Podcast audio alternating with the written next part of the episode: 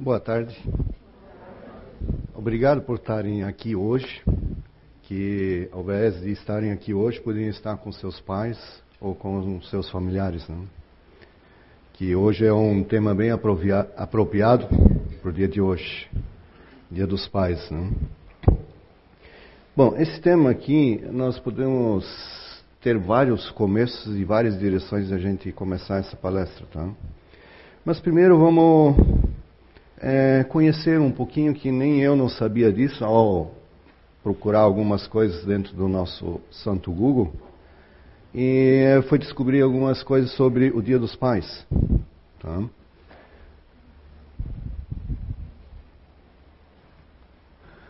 É, como é que isso nasceu, essa data? Como é que isso, a origem disso, né? Então, a origem do Dia dos Pais, tá? É, o Dia dos Pais teve a sua origem na antiga Babilônia há mais de 4 mil anos. Um jovem chamado Elmesu moldou e esculpiu uma, uma, é, em argila o primeiro cartão que desejava sorte, saúde e longa vida ao seu pai. Tá? A mensagem do jovem Elmesu. Tá? Pai, tenha em você a figura de um mentor seu exemplo moldou minha personalidade e me transformou no homem que sou hoje. Desejo saúde e vida longa a ti, meu mestre, meu senhor, meu pai. Olha as palavras profundas que tem ali. Meu mestre, meu senhor, que me moldou. Isso não é só o pai, isso também é a mãe. Tá? Então, o que que esses filhos veem no nosso pai? Tá? Aqui, alguns de vocês não são pais ainda, né? Agora, todos nós aqui somos filhos de alguém que ainda pode estar encarnado ou já desencarnado. Tá? Mas nós somos filhos. E nós vemos os nossos pais, o nosso pai e a mãe, desse jeito, como vamos dizer, como meu mestre, meu senhor. Em muitos lares tem muitas é, brigas ofensas, como a leitura da Magnólia, ela fala ali, né? O lar é a constituição da família, é onde os espíritos reencarnam para se reconciliarem, tá? É, equilibrarem as suas energias de outrora que foram é, confrontadas em, em brigas, em ideologias, ideias, tudo. Então agora eles vieram na casa certa para redimir os problemas que eles têm entre eles. Mas aí eu até pergunto, às vezes eu já me fiz essa pergunta, né? Tá, dentro da minha família, qual é o problema que eu tenho com eles ou eles têm comigo? Eu não sei. Tá? Eu não sou vidente, eu não sou médio. Então eu não sei o que, que aconteceu. Mas eu sei o que está acontecendo hoje lá e eu posso administrar isso de uma maneira diferente. Ainda mais é, estando numa casa espírita, ainda mais aqui dentro do CIU, que a gente aprende tanta coisa sobre as personalidades, então mais ainda, a gente é mais responsável ainda sobre isso. De poder é, administrar isso de uma forma melhor. Não que vai resolver, talvez não resolva. Talvez não nessa vida, pode ser que seja numa outra encarnação ainda. Tá? Mas pelo menos tentar chegar até o final da vida, tá? Pelo menos estar mais harmonizado. O pai, a mãe, os irmãos, com as tias, avós, se tiver, tá? com todo mundo. E às vezes até com os vizinhos também, porque os vizinhos também visitam nossa casa. Tá? E assim outras pessoas, amigos. Tá? Então a gente tem mais afinidade com uns ou com outros. Tá? E por que essa afinidade, né? Aí analisando, é, de ter mais afinidade com um filho ou com, uh, com o outro, o outro você tem umas adversidades, você não lida tão bem, como pai ou como mãe. Eu tenho duas filhas, já tenho uma neta de oito anos, e então existe uma preferência. Mas por que essa preferência? Eu vejo da seguinte maneira: é porque aquela preferência que eu tenho com um filho é porque ele, eu vejo nele que ele vê a vida ou tem atitudes que eu vejo que deveriam ser. tá? que eu acho que deveria, essa criança deveria é, estudar tal, tal, em tal faculdade, se profissionalizar em tal, tal coisa, ou deve seguir esse caminho na vida, é porque eu vejo que ela se afiniza com isso, comigo. E às vezes não é. Às vezes eu estou aprisionando ela numa direção de, uma, de um caminho que talvez lá na frente ela se arrependa e ela mude. E aí começam os confrontos. Aí aparecem as doenças dentro dela, que ela, porque ela não está seguindo a sua natureza natural do que ela deveria fazer nessa vida. Tá?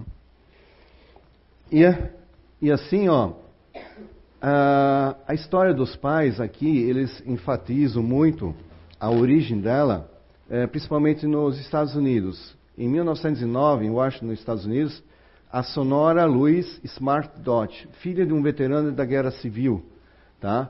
John Bruce Dodge. Ao ouvir um sermão dedicado às mães, aqui o sermão é, ela esteve numa igreja, tá? e, é, e ela ouviu uma dedicatória às mães, porque já tinha as mães lá. Então ela teve a ideia de criar o Dia dos Pais. Por que criar o Dia dos Pais? Por que ela fez isso? Porque ela viu que ele passou é, uns bocados na, nessa guerra civil, ele passou sérios problemas. E ao nascer a sexta filha, tá, a mãe veio a óbito, desencarnou. E aí esse pai criou esses seis filhos sozinho, lutou. Então ela achou injusto de só é, ser ter uma comemoração para o Dia das Mães. Então ela criou e foi atrás para criar esse Dia dos Pais. Tá? E aí, em 66, o presidente Lyndon Johnson assinou a programação eh, presidencial declarando o terceiro domingo de junho como Dia dos Pais nos Estados Unidos. Tá? E, e, teve o, o, publicitário Silvio Bering, tá? Que trouxe essa ideia aqui para o Brasil, em 1953. Que ele era diretor, na época, do jornal o Globo tá? e da revista. E aí eles formalizaram isso no Brasil inteiro, o Dia dos Pais. Tá? Só que eles fizeram no segundo domingo, uh, aliás, primeira vez no dia 14 de agosto de 1953, era a data. Tá? E depois, por fins comerciais, tá? aí eles mudaram para o segundo domingo de agosto, como é hoje. Tá? Isso tem no, a fonte disso é no portal da família, tá? E aí, é, entre outros é, países também, como é comemorar o Dia dos Pais, tá? Então, na Itália, Espanha e Portugal, acontece é, no dia de São José, dia 19 de março. Reino Unido, é, Dia dos Pais é comemorado no terceiro domingo de junho, sem festividade. Reino Unido gosta, eles não se reúnem muito, não é normal se reunirem os filhos na casa dos pais. Eles preferem mandar cartão. É diferente lá cartão, mensagem para os pais. Tá? É, na Argentina é festejado no terceiro domingo de junho, em reuniões em familiares e com presentes. Tá? Na Grécia, se como é, Dia dos Pais é 21 de junho, Canadá 17. Na Alemanha não tem um dia específico, tá? Mas eles comemoram uh, seu dia na Ascensão de Jesus, que é uma data variável conforme a Páscoa. Então aí os pais saem com seus filhos para fazer piquenique ou andar de bicicleta. Isso é o dia dos pais para eles, tá? Quer dizer, o dia dos pais para eles é 365 dias do ano, tá? Está presente, tá? Uh, no Paraguai é um, o segundo domingo de junho, Peru também, terceiro domingo de junho, e assim vai, tá? E África do Sul é, é nem como no Brasil, tá? E a Rússia que é comemorado no dia 23 de fevereiro, que é chamado o Dia do Defensor da Pátria. Que é uma data para ser muito comemorada, é que seja para simplesmente dizer um obrigado, papai. E é comemorado no dia 23. Isso é uma data boa, tá? Bom, é, dentro do Livro dos Espíritos, na 582, nós temos a seguinte pergunta, né? A paternidade pode ser considerada como uma missão? Né? Sem dúvida, ela é uma verdadeira missão. dever e que envolve mais do que o homem pensa a sua responsabilidade quanto ao futuro. Deus colocou o filho sob a tutela dos pais a fim de que estes o dirijam. Pela senda do bem, eles facilitou a tarefa dando àquele uma organização fraca e delicada, que o torna propício a todas as impressões. No entanto, há muitos que mais cuidam de aprumar as árvores do seu jardim e de fazê-los dar bons frutos, em abundância, do que se formar o caráter do seu filho. Se este vier a falir por culpa deles, suportarão os desgostos eh, resultantes dessa queda e partilharão do sofrimento do filho na vida futura, por não terem feito o que eles estavam ao alcance para que ele avançasse na estrada do bem. Tá? Então, como a Magnólia aqui, lar e casa também. Então, dentro de casa é que acontecem todas as coisas. E ali começa a verdadeira educação moral e a formação do caráter dos nossos filhos. Mas, alguns podem dizer assim, mas nós temos também as vidas passadas, o homem velho, que vai também influenciar nesta vida atual, desde que isso for desperto. Se ele se encontrar em situações que isso possa despertar isso nessa criança ou né, no pai e na mãe. Porque pode vir pai e mãe aqui para dar o amor aos seus filhos, criar eles, encaminhá-los mas por algum motivo pode despertar uma ira lá no passado e despertar isso que pode perder todo o caminho da educação moral dessas crianças. Então, por isso, é, eu vejo que a informação e de vocês, de todos nós se educarmos no conhecimento, de buscar mais coisas, que, faz, que vai fazer uma grande diferença na, na, na educação dos nossos filhos. Eu, eu recentemente eu terminei uma pós-graduação e ali teve muitos médicos que participaram, principalmente da área infantil, e também professores da área que dão aula, principalmente no infantil.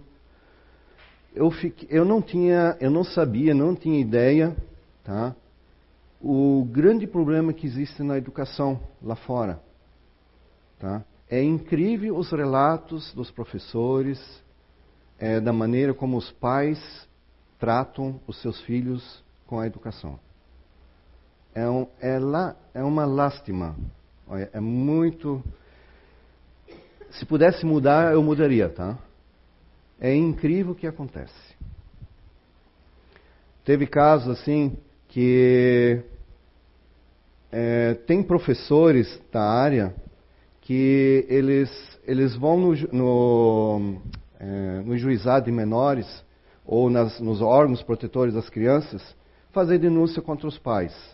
Simplesmente porque o pai também não quer dar um remédio que deixa o garoto, o seu filho, todo totalmente down.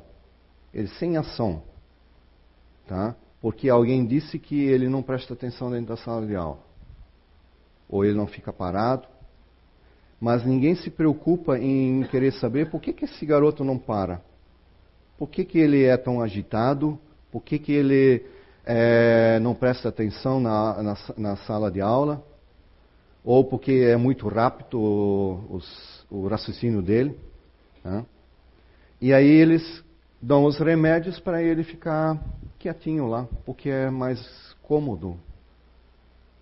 Tá? É bem cômodo essa criança estar lá sentada, é, quase que aprisionada em cima da cadeira. Mas também tem outras crianças com 12 anos que ameaçam os professores. E aqui em Blumenau existe um episódio desse que a mãe simplesmente esconde o filho. Inclusive o Ministério Público é, iria tirar toda a guarda da, da mãe e do pai desse filho. Mas a mãe esconde.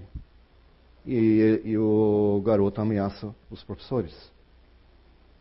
Tá? Então, tem bastante coisas. E tudo isso vem nisso aqui, ó.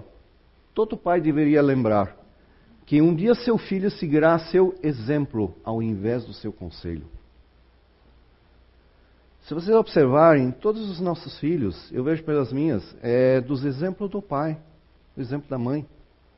Não é o que eu digo para eles. Pode até uma ou outra coisa pode fazer, mas na vida diária deles, eles vão seguir os teus exemplos. É quase que inconsciente. Porque eles se lembram, o pai fez isso, a mãe fez isso. Tá? Eles vão seguir isso. Tá? Um exemplo que eu já vi pessoalmente.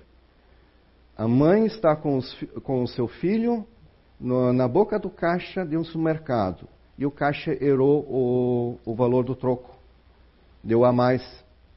E a mãe simplesmente não devolveu isso.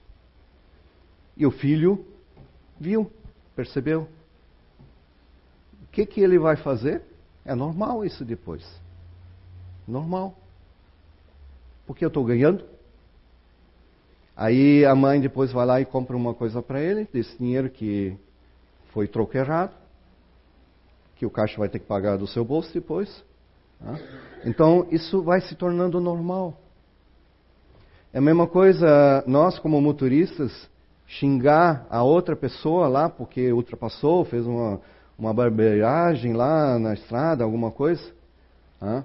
E a gente falar, o filho vai perceber, isso é normal, o pai faz, a mãe faz. Ah, ele vai fazer, vai imitar do mesmo jeito. Aí tem outra, é, e em casa, as tarefas. Cada pai, ele dá as, as suas tarefas domésticas para os seus filhos, não uma forma de castigo, mas sim que eles possam aprender a usar isso no seu dia a dia. Eu tenho um exemplo, eu não posso citar os nomes, mas é, é uma menina que hoje está graduada, tá? mas ela não sabe lidar com a parte doméstica. Ela nunca aprendeu. A mãe nunca ensinou. A mãe deu tudo para ela. E quando ela não pôde dar, ela ia lá e fazer por ela. E qual vai ser hoje? Ela já tem 30 anos, tá? E vai ser o que hoje? A mãe vai ter que vir aqui para fazer isso. Isso é normal? Porque a mãe sempre fez. E ela não teve a ousadia de querer aprender. Mas também não foi ensinada para fazer isso. Tá? Ah, nem como as minhas filhas, tá? Ah, a mais velha, tem, eles, na verdade, as duas filhas têm cinco anos e dois meses e meio de diferença de idade. Tá? É, eu me lembro, assim, da, da mais velha, que teve estágio de, de comportamento bem diferenciado, até os três anos, aos cinco anos, até os sete. Depois dos dez, ela virou uma menina muito fechada. Tá? E elas têm, em relação à minha pessoa, um medo muito grande, não sei porquê. A minha pessoa, ela se posicionou, ela se coloca na frente delas, elas têm um respeito, não sei também porquê. Mas como se eu fosse um intimidador, assim, tá? Mas eu, na verdade, não sou assim. Eu já percebi assim também em outras crianças, também. E o que, que acontece com as crianças? Tem um caso bem bem clá clássico que aconteceu. É, tem o meu cunhado, ele tem, tem quatro filhos. É, a diferença de idade entre eles é todos eles menos de um ano, entre um e outro. Veio tudo uma escadinha, quatro anos. E quando o menor tinha mais é, é seis anos, ele, os quatro vieram na minha casa. E, e os quatro são um terror. Tá? Eles não deixaram parado nada dentro de casa. Mexe em tudo, revira tudo. Tá? Só que nesse dia que eles vieram na minha casa, eu estava sozinho. Tá? Eu recebi eles, que o pai tinha que ir num outro lugar, que tinha um trabalho para fazer, então ele deixou eles lá em casa. Eles moram lá em Florianópolis. E aí tá. eu pensei, né, agora eles vão me virar essa casa, né? E a esposa na época, meu Deus, vai dar um caos aqui, né? Aí convidei eles, primeira coisa, olharam por toda a casa. Não teve um quarto que eles não entraram. Reviraram tudo. Olharam por tudo, não reviraram nada. Olharam por tudo. E aí eu convidei eles, ó, agora vamos sentar aqui na, na mesa, tem uma mesa redonda na cozinha, vamos sentar aqui e vamos é, conversar. Aí comecei a questionar como é que é a aula deles, porque eles já estavam indo na creche e na aula. Cara, foi a coisa mais legal que aconteceu. Cada um foi contando a sua história. Tá? Talvez, eu não sei, eu não, eu não convivo com os pais para saber se realmente os pais fazem isso também. Mas eles foram contando todo o seu trâmito da sua história é, do colégio. O que, que acontece com os amigos, ou dentro, da, dentro de casa, como são, tudo. Tá? E nesse momento, mais tarde, eu não sei quanto tempo a gente ficou conversando, mais tarde aí veio a esposa, né? E quando ela soube que, que eles estavam lá em casa, botou a mão na cabeça e disse: Meu Deus, aí não dei mais conta, aí acabou-se. Tá? Aí virou uma bagunça total. Tá? Mas por que, que isso acontece? Dentro de casa. É, isso acontece o seguinte: quando você tem o pai ou a mãe que coloca respeito e ordem nos filhos, e se ele se recusa, aí o outro vai lá e deixa, deixa, passa a mão na cabeça. Ele dá desordem do outro.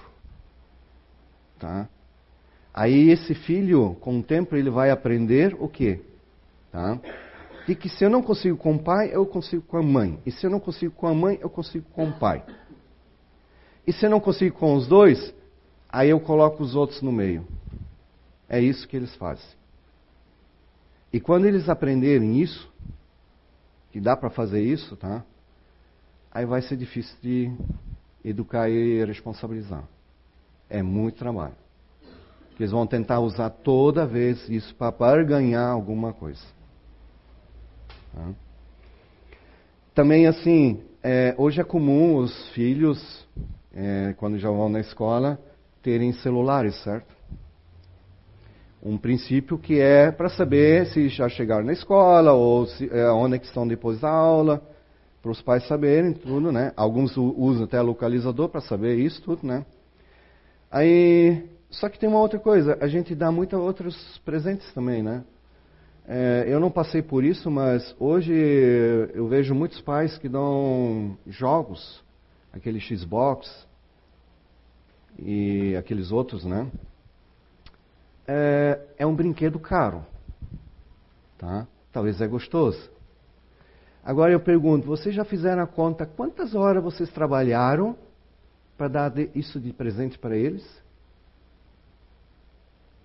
Não, não olhando pelo que, uh, pela questão material, mas pelo tempo que você perdeu de estar junto com teu filho para estar brincando com ele ou passeando com ele. Se você fizer a conta, vai ver que vai gastar-se muitas horas, ou alguns meses até para trabalhar, para pagar aquilo, aquele presente. Então, o presente material que a gente dá para os nossos filhos, ele, na verdade, é o tempo que a gente deixa de estar com eles.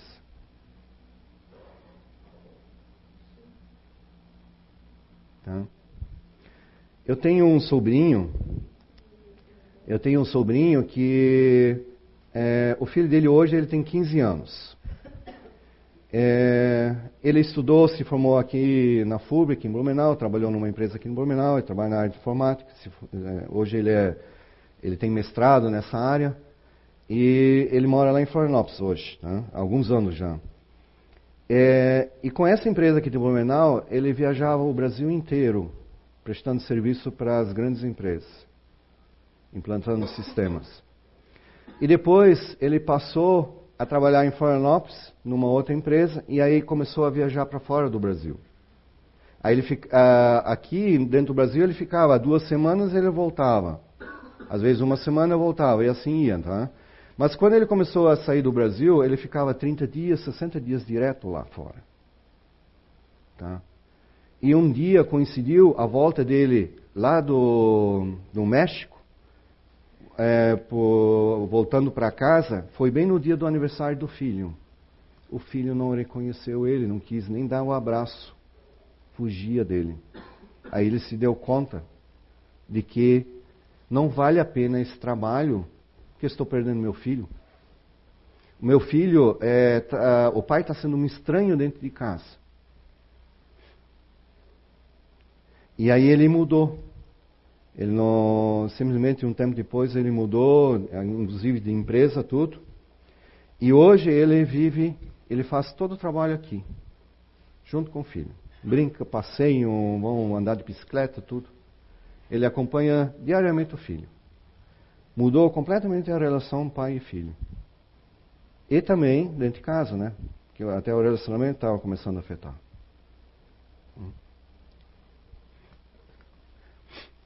Ah, dentro de uma casa, quando se tem o primeiro filho, tá? É, nós temos. É, existe um amor entre o casal quando é, eles se casam ou se juntam, né? Existe todo um, um, uma harmonia, uma sintonia entre esse casal, tá? Só que quando vem o primeiro filho, Aí não é só dois, aí são três amores. É triangular agora. E quando tem mais um filho, que são quatro? Você vai ter que amar três pessoas. E assim mesmo?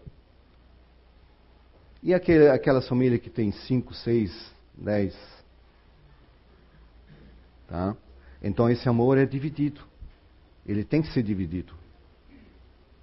Tá? Porque não vais mais poder amar do mesmo jeito o, o seu cônjuge. Tá?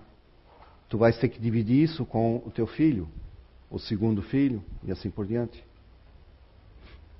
Então não pensam que é, tendo o primeiro filho que vai continuar a mesma coisa. Não, vai ser diferente. Muda, as coisas mudam. Claro, enquanto que está que o pai soube ou a mãe soube que, tá, que vai vir, vai ser pai e mãe, até ele nascer, tá? Aliás, durante a gestação, se for gestação normal, tudo bem, mas se não for, já começa alguns problemas ali. Tá? Mas depois que nasceu, tá?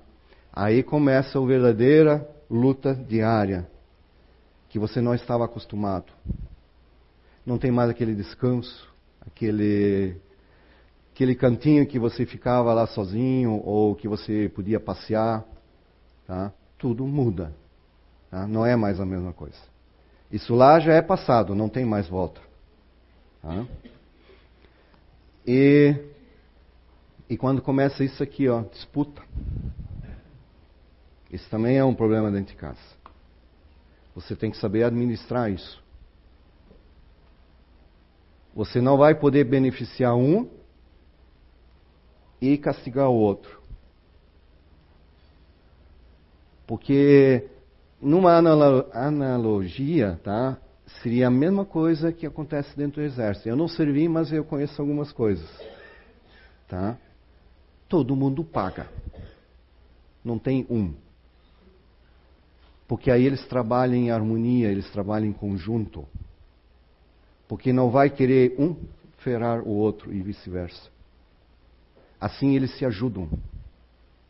Tá? E nós, como pai, nós temos, ah, esse fez errado de castigar esse. Não, se os dois estavam envolvidos, os dois são culpados. Porque ele, um dos dois podia ter dito, não, não faça isso, está errado. Tá? Bom, aqui tem uma pequena mensagem que é bem interessante, tem mais uma depois. Aqui é do Herculano Pires, da Pedagogia Espírita. Que cada rostinho de criança aberta à nossa frente, como uma flor que desabrocha, é, nos desperte no coração o melhor de nós mesmos, o impulso do amor. Que cada adolescente, na sua inquietude e na sua irreverência, jovem ego que se afirma pela oposição ao mundo, não provoque a nossa compreensão e a nossa ternura para domar o potro, precisamos de cela e das esporas. Mas para educar o jovem, só necessitamos de amor. Educação e atitude e persistência. A educação espírita, como no lar, como na fonte oculta, e deve ganhar a planície como um rio tranquilo em busca de mar. Quer dizer, os nossos filhos têm que navegar tranquilamente nesse rio de turbulência que é da nossa sociedade e o mundo lá fora, para chegar no, numa calmaria que seria o mar.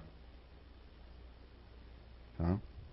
Então, é, o amor aqui também, ele quer dizer o seguinte, que nós de, temos que ensinar as ferramentas para que os filhos possam enfrentar os problemas na sociedade.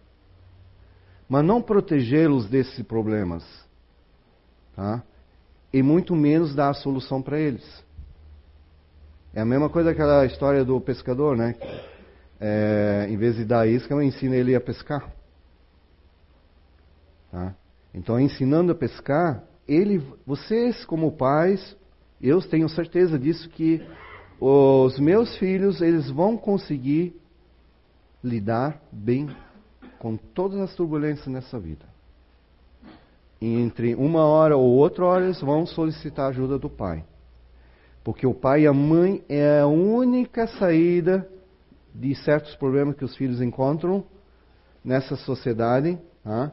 que vão ajudar eles. Os amigos, em certas horas, vão deixar vocês na mão.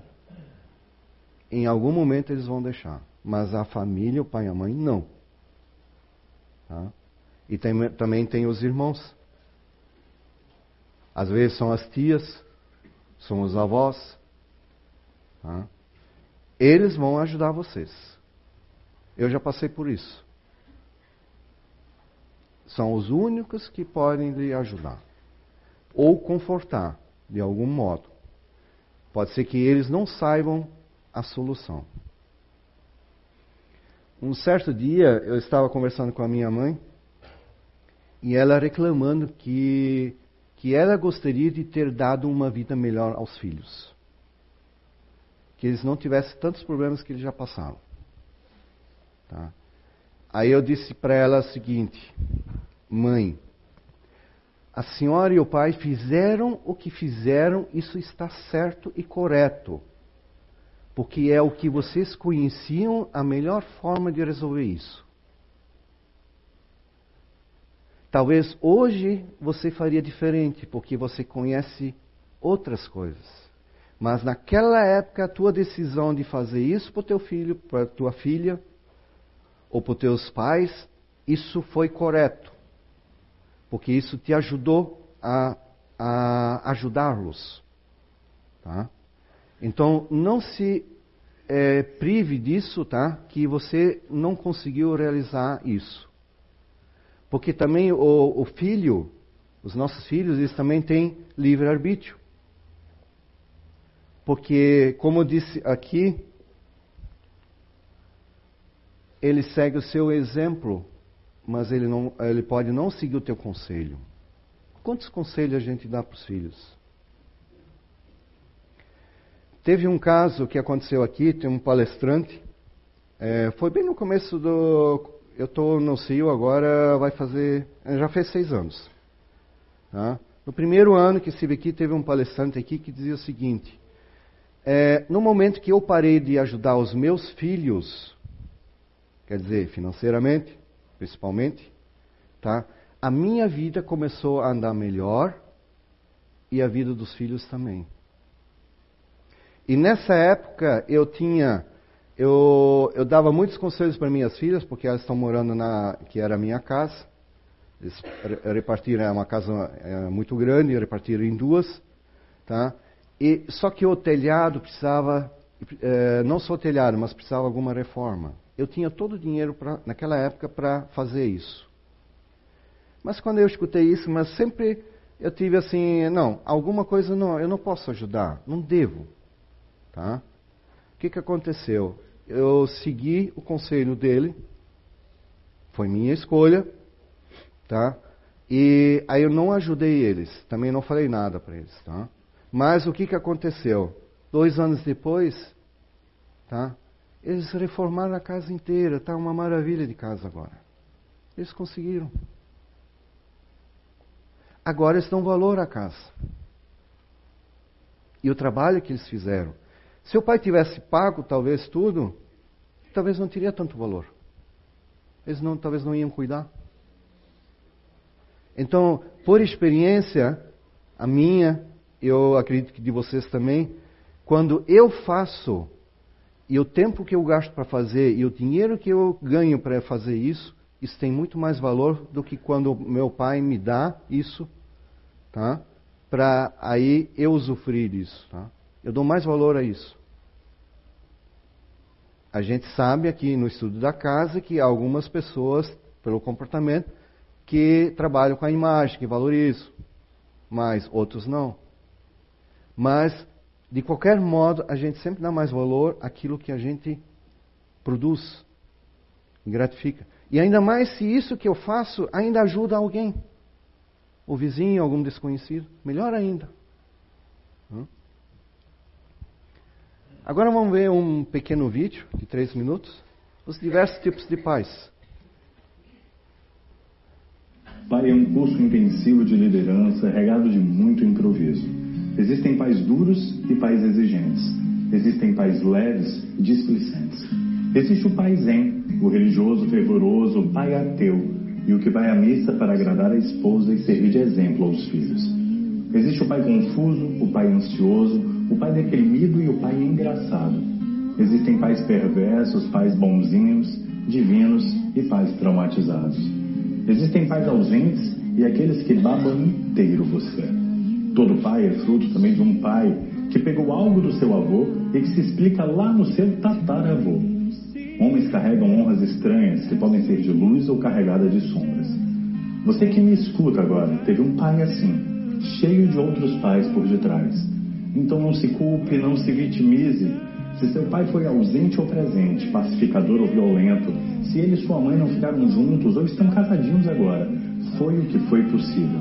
E eu tenho certeza de que uma parte boa sua veio exatamente de todas essas condições. Pais difíceis nos dão grandes vocações e ensinamentos. Pais fáceis nos desprotegem um pouco da vida como ela é. Ser pai é dar à luz o primeiro verso de um poema que poderá virar uma linda poesia. Pai dá o um norte, convida para a vocação, inspira todos os valores práticos. A figura do pai no mito do herói é de uma imensa responsabilidade para todas as formas de se relacionar do adulto futuro. A forma como você lida com seu pai é a forma como você lida com o dinheiro. Deveriam criar um tipo de habilitação para pais, diante da importância de seu dirigir na vida de um filho. E sim, existe o seu pai, que é uma mistura disso tudo e mais umas pitadas que fazem dele único, uma impressão digital. Perdoe seu pai por ter tido desacertos na vida. A sua missão agora é fechar esse ciclo e dar certo. Não passe isso adiante. Não é questão de perdoar, e sim apenas de aceitar que somos mais parecidos do que diferentes. E você está vivo agora, olha no espelho. Aquilo que você vê no espelho é por conta de um pai também. Abrace forte o seu pai agora ou faça uma prece se o seu pai for ausente. Ou aqui, agora, um sinal de gratidão, se ele e você não se batem muito na química possível. Evoque o Pai maior que existe em você e crie. Saia da concha, assuma responsabilidades, feche os seus ciclos, diga os nãos que precisa. Você já ensaiou demais nessa curta vida. Seja pai da sua própria existência, enquanto o seu coração pulsar nesse exato momento neste imenso barco planeta. Feliz Dia dos Pais.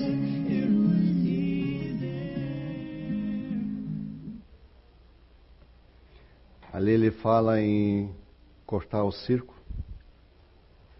Então, hoje, quando cheguei na casa do meu pai, hoje de manhã, ele já veio me cumprimentando. Feliz Dia dos Pais, tá? Aí eu disse também, para o senhor também, mas me dá um abraço. O meu pai é muito frio nisso. Tá? Ele nunca foi assim de dar carinho, abraçar. Também eu entendo ele, tá? Pela luta que ele teve, ele teve que dar o seu tempo para dar é, comida aos filhos, porque eles eram muito pobres. Tá? Trabalharam. É, a minha irmã tinha seis anos e eu tinha sete anos. Tá? Nós já ficamos sozinhos em casa cuidando da criação, porque o pai e a mãe precisavam trabalhar, porque senão não tinha dinheiro para sustentar. Tá? Então eles saíam de manhã cedinho e chegavam à tarde, aí iam para a roça para plantar ou colher ainda o, o trato para tratar os animais. Então lá pelas sete, oito horas, chegava em casa, ainda fazia a janta e fazia o almoço para o dia seguinte para os dois, porque tinha que levar pronto, porque não tinha refeitório na empresa naquela época. Tá? Então ele gastou muito tempo nisso. Não tinha tempo. Os filhos era só para olhar se estava bom ou não. Tá? É, para mim foi uma vida boa. Tá?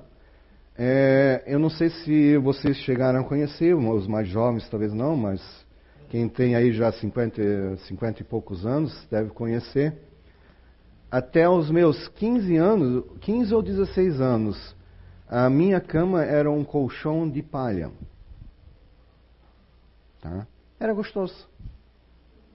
Palha de, palmi, de, de, de milho. Tá? Tinha que fofar para ficar bem, bem aconchegante, tá? para dormir bem de noite. Tá? Até essa idade, depois sim, aí depois teve um colchão, não de mola, mas colchão de, de espuma. Se eu me arrependo disso? Não, foi muito bom. Eu aprendi muito trabalhar na roça para cuidar da criação dentro de casa. E também ajudar o pai e a mãe. Tá? Hoje, os filhos, a gente não dá esse tipo de responsabilidade. Porque a gente quer proteger eles, tá? Mas a gente está, de um lado, a gente está certo em proteger, mas não em tudo. Nós também temos que colocar eles, assim, em fogo tem que colocar eles também à prova. Né? Tem um amigo meu, é, essa semana que passou, a gente conversando, ele comentou assim sobre o filho. O filho esse ano começou a ir na creche, ele tem cinco anos.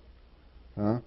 E aí eles caminhando no quarteirão onde é que eles moram, aí ele, o pai foi descobrir de que o filho dele não sabe o que é um gato. Não conhece um gato.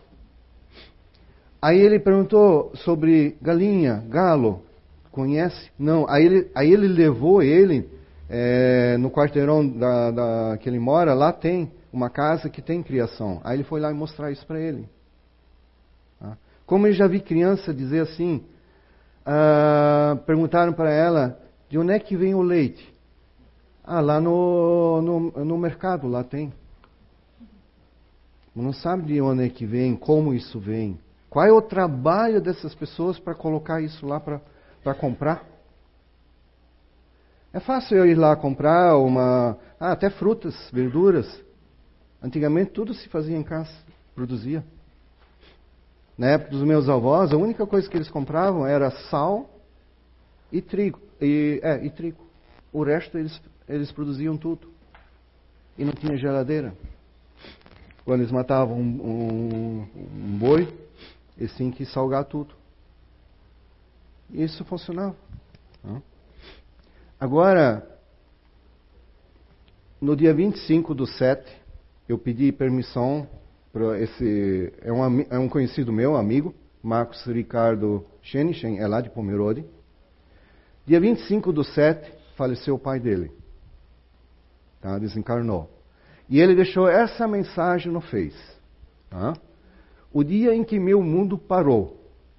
Você foi meu maior exemplo de vida, com toda certeza. Me ensinou o básico para uma vida digna. O errado é errado mesmo que todos estejam fazendo. O certo é certo mesmo que ninguém esteja fazendo. Obrigado, Pai. Te amo. Olha só, errado é errado mesmo que todo mundo esteja fazendo. Aqui nós entramos no matrix, na sociedade. O que os outros estão fazendo, ah, então eu também posso fazer. O exemplo do dinheiro do caixa errado, troco. Os outros estão fazendo, por que eu não posso fazer? Não, está errado. a gente não sabe as consequências das pessoas que tem depois. Hã? E certo é certo mesmo que ninguém esteja fazendo. Então façam as coisas certas. Se vocês não sabem, busquem orientação aqui dentro da casa. Também profissionalmente tem lá também o Inato. Então temos onde buscar as coisas. E tem uma outra coisa, é cortar o laço. Se teu pai e tua mãe são desse jeito, então você faz diferente para cortar esse laço, para não continuar esse vício de geração em geração. Porque a nível espiritual, a algum momento vocês vão ter que resgatar isso de novo. Então, se você continua o vício, ah, um momento você vai estar no outro lado. A nível espiritual, podemos fazer a inversão da, da troca de lugares. Agora eu vou nascer, eu vou reencarnar como filho, antes eu era o pai. E aí eu vou também experimentar. Então cortem. Seu pai é frio, sejam amáveis. Seu pai faz errado, então você faça certo. E se ele faz certo, você continua fazendo certo. Tá? Mas cuidado o que é certo o que é errado. Porque para os outros pode ser inverso. Então temos que ter certeza. Qual é a melhor, a melhor visão disso? Esses pequeninhos aqui, ó. Tá? Se eles começam a ficar doentes de qualquer coisa, analisem, porque tem problema na relação. Porque às vezes é inconsciente a, a busca que eles fazem é de chamar atenção. Tá? É uma maneira. Então, olhe no espelho. E também outra coisa, se a luta do pai e da mãe está sendo grande nessa vida, para dar o melhor para o seu filho, também mostrem isso para ele. Tá? Deem valor ao seu trabalho, ao seu sacrifício. Tá? Não só por é, proteger ele e ah, ele não precisa saber disso porque ele não precisa passar isso. Não, ele tem que saber a luta que você, mãe e pai, estão tendo de dar isso para o teu filho. Tá? Tá? Às vezes não precisa saber em detalhes, mas a luta que você faz. Ele precisa saber disso para ele dar mais valor tá? ao sacrifício que o pai e a mãe fazem. Tá?